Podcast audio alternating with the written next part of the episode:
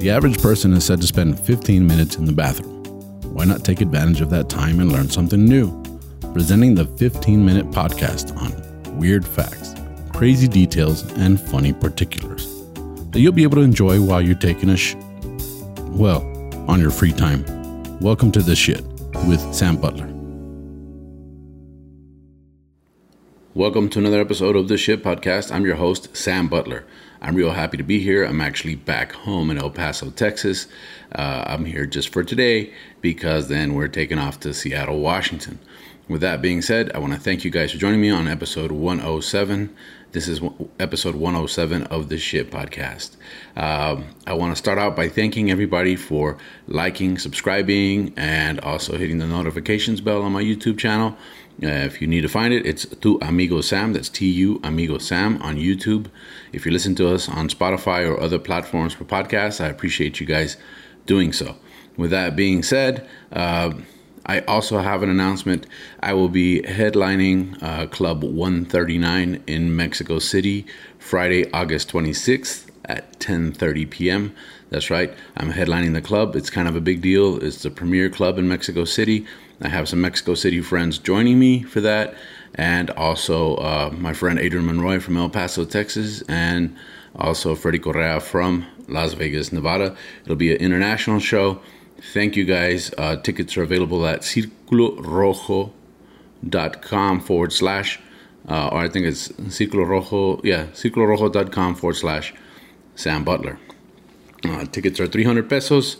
Uh, if you happen to be out there, it's like $15 American. If you have family, friends, let them know. They can buy tickets now. I appreciate you guys. I'm really, really excited and looking forward to it. Well, I have a very interesting episode uh, for you guys this week. I um, been researching different articles. I came across this one article, and I thought it was amazing. I didn't realize that it was uh, that well known. I don't think a lot of people know about it, but I thought for sure this would make a great episode of the Shit Podcast.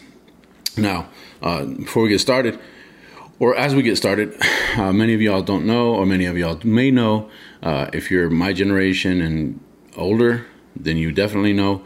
If you're younger than us, then it might not be something that you're familiar with. But back in the 60s, uh, the United States, we had something called the, the Cuban Missile Crisis.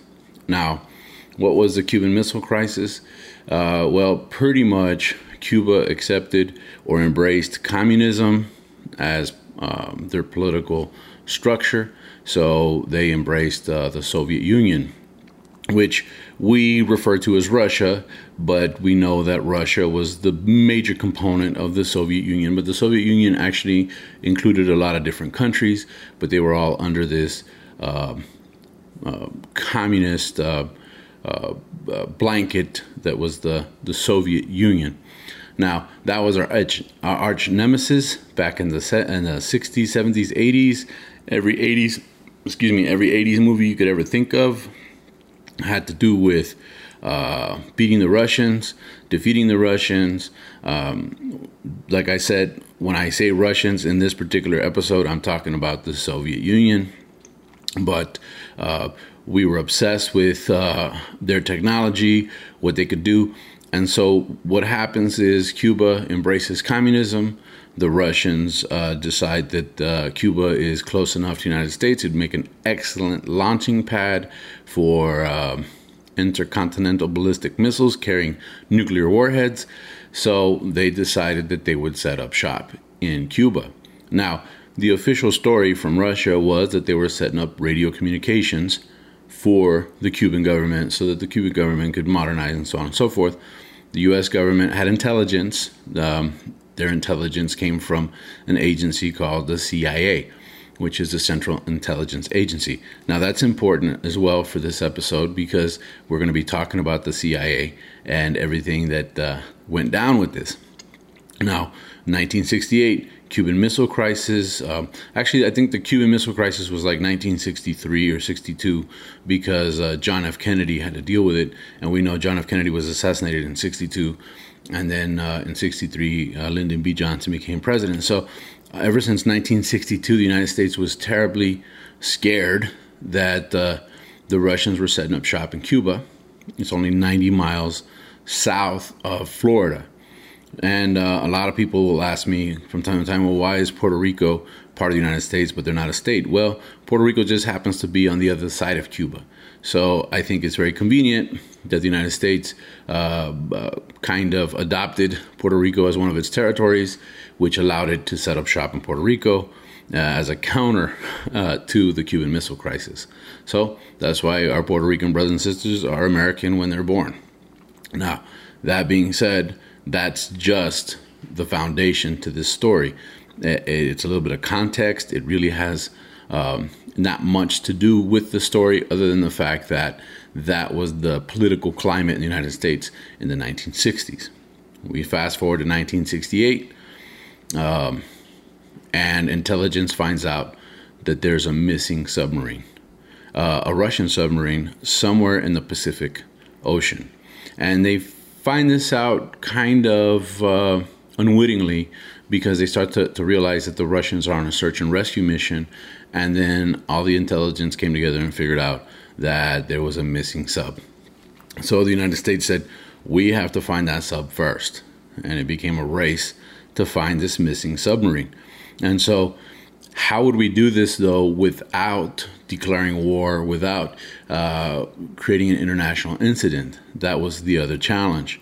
So the CIA uh, gathered its intelligence and they concocted a wild plan. They were going to build a barge or, or a boat, a, a huge boat that had to be bigger than the submarine, obviously, but this boat would be hollowed out on the bottom. And they would go and search.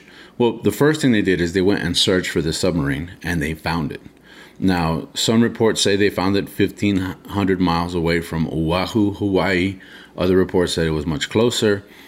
Uh, I don't know what the truth is, and that's really not important for the story, other than the fact that they found the submarine first.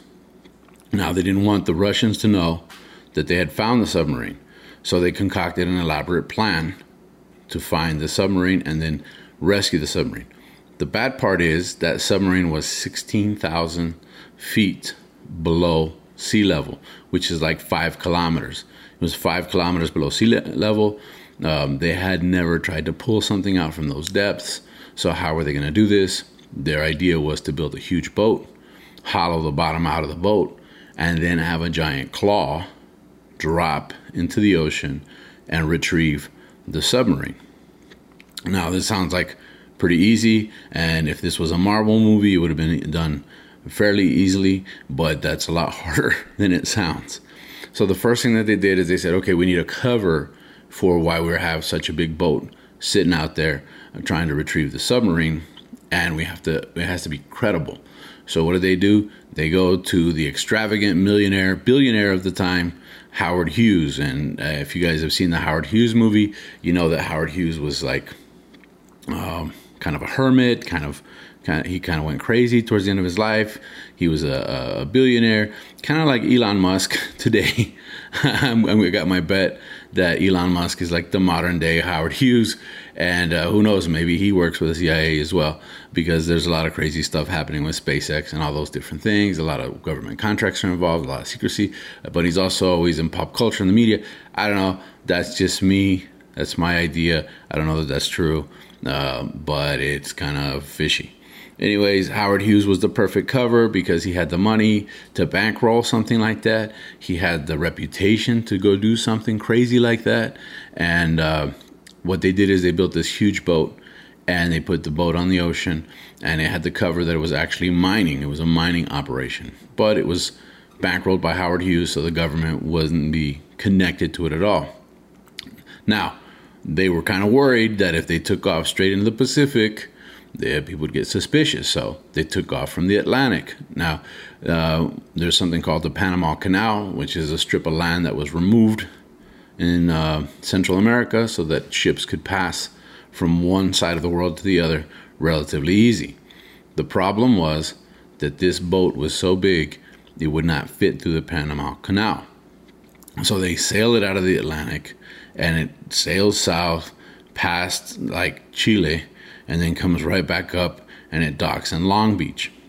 Now, in Long Beach is where it gets all of its supplies and it actually gets fitted with this giant claw. And if you can imagine, the claw is like that claw machine that you go to the You go to the pizza place, and they got those claw machines for the kids to play with. They can win like a, a 30 cent stuffed animal. It ends up costing you like 20 bucks in quarters, but the kids have a good time trying to retrieve something that's worthless. That's just me being a disgruntled parent because I spent a lot of money on that kind of stuff as my kids were little. Now my kids are grown, so I don't have to worry about that. But they outfit this uh, boat with this giant claw. The boat goes out to the spot that they found the submarine. They drop the claw down to retrieve the submarine and they start to pull it up. Now, a portion of the submarine seems to be missing at this point, but they're able to pull out, uh, uh, they start pulling out the, uh, the main fuselage, the main, the main part of this uh, the uh, submarine, and as they're pulling it out, it actually breaks. So they break off a good chunk of it at trying to retrieve it. Now, the idea was they wanted to know what was in the submarine. Um, they were afraid that the submarine had nuclear warheads on it. They were afraid, uh, they wanted to know what the technology that the Russians had at the time was. And so they, it was very important to them to retrieve this. Now, Russia's not stupid. Russia starts to catch on. They they kind of under they kind of they don't suspect necessarily, but they do suspect, but they don't know.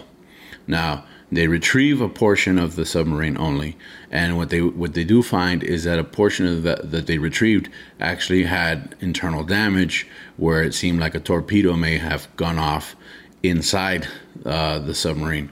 Um, uh, they had had an internal fire. They retrieved the body of uh, six sailors, uh, Russian sailors, and uh, not a lot much more. Although uh, there is, I, I, think Wikipedia had an article in there that talked about how uh, the nuclear uh, uh trade commission or energy world uh, commission had actually said that there was two warheads on there, and both those two nuclear warheads on there that had been retrieved. But the idea is that they wanted to know what was in the sub. Now, the Russians kind of suspect it. They kind of get wind of this. Uh, they don't know for sure. But it's not till 1992 that the U.S. government actually admits that they retrieved um, the submarine or portions thereof. They didn't specify exactly how much at the time. And uh, the Russians now were afraid that, that uh, the Americans had more knowledge than we actually did. We only really got a small portion of the submarine, but they suspected the whole thing had been retrieved. Um, but it was interesting that um, they did give those six sailors um, all military honors and a burial at sea. So it's it's one of those things that uh, that squeaking noise you hear. That's my dog Nola she's having a good time. So I apologize. I hadn't seen her in a month, so she's having a good time. But she's deciding to squeak her toy right now while I'm doing this podcast. Uh, with that being said, uh, we'll continue. Uh, where I w- what I was saying is the Russians thought we knew more than we didn't. Um, than we did. We didn't let them know we didn't know as much as we did, but we did let them know that they retrieved the bodies of six sailors and they gave the six sailors a burial at sea with military honors. And they actually recorded this, and uh, they did, they gave the Russian government a video of that funeral uh, in uh, 1992, uh, and so this whole operation cost something like $300 million and it didn't happen until like 1976 so in 1974 is when they when they found the actual submarine it took a couple of years to get uh, to a point to where they could retrieve it I thought this was a great article to talk about, a, a very interesting uh, Cold War. Uh, the CIA is involved, uh, cover stories with extravagant billionaires. Uh, they bankrolled the whole thing, and it's one of the most expensive operations in U.S. history. Uh, not compared, not compared to today's dollars, obviously, but for that kind of an investment at that time in history would equi- would be like an equivalent of a, of a few billion dollars today to retrieve the submarine. Um, the CIA looks at it as a huge success. Uh, remember that a lot of the intelligence agencies use this stuff as uh, uh, propaganda or, or uh, uh, I believe the CIA uses it kind of as an example of a successful uh, mission, and a lot of uh, uh, agencies, uh, a lot of the, the, the covert operations, and so on and so forth, are more about information. And so the information that got out was that we knew more than we did, which was exactly what we wanted. So, with that being said, uh, we wrap up this episode of the Shit Podcast. I want to thank you guys once again for joining me. I want to thank you guys for uh, following my channel, like and subscribe. You can follow me on social media as well.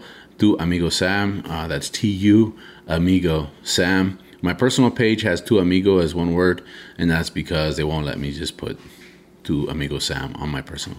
But with that, Thank you guys. We'll catch you on the next episode. I hope to be back in the studio soon. But for now, I'm on the road and I'm taking advantage of this format to get these episodes to you guys every single week. Thank you guys. Thank you for the support. Uh, I want to shout out to Los Cagadienses, the official Facebook page. You could join, share memes, leave your comments. I read the comments. Thank you guys once more. That's the end of this podcast. Goodbye.